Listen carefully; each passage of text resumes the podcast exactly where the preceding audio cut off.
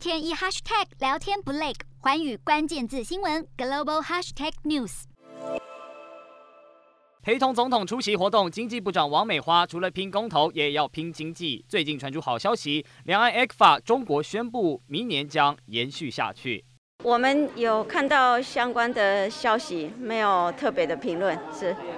心中大石放下了，但或许是怕太敏感，不多谈。毕竟 ECFA 因为两岸关系紧张，不断有取消的声音传出，但是政治对立、经济交流却更密切。当所有的工厂离开了中国之后，那么在台湾所生产的优质的这种加工制品，就会被中国来说，它也需要从台湾进口到中国。虽然蓝绿立委看法不同，但一致认为延长的原因可能跟中国依赖台湾的半导体有关。光是今年一到十一月，台湾出口到对岸金额就高达一千七百一十八亿美元，占整体出口额百分之四十二点三，其中电机设备跟零件就超过百分之六十二点七。出口额超过一千亿美金，排名第一；机械用具第二名，一百五十六亿美元；第三名则是光学等精密仪器，一百一十八亿美元。由于受到美中贸易战影响，台湾的晶片不断被中国拉货，高科技产业反而是中国需要台湾。我认为说这个两个事件可能很难联系在一块哈，因为啊，现在台湾就是说对中国大陆输出这个半导体哈，特别是电子零组件等等哈，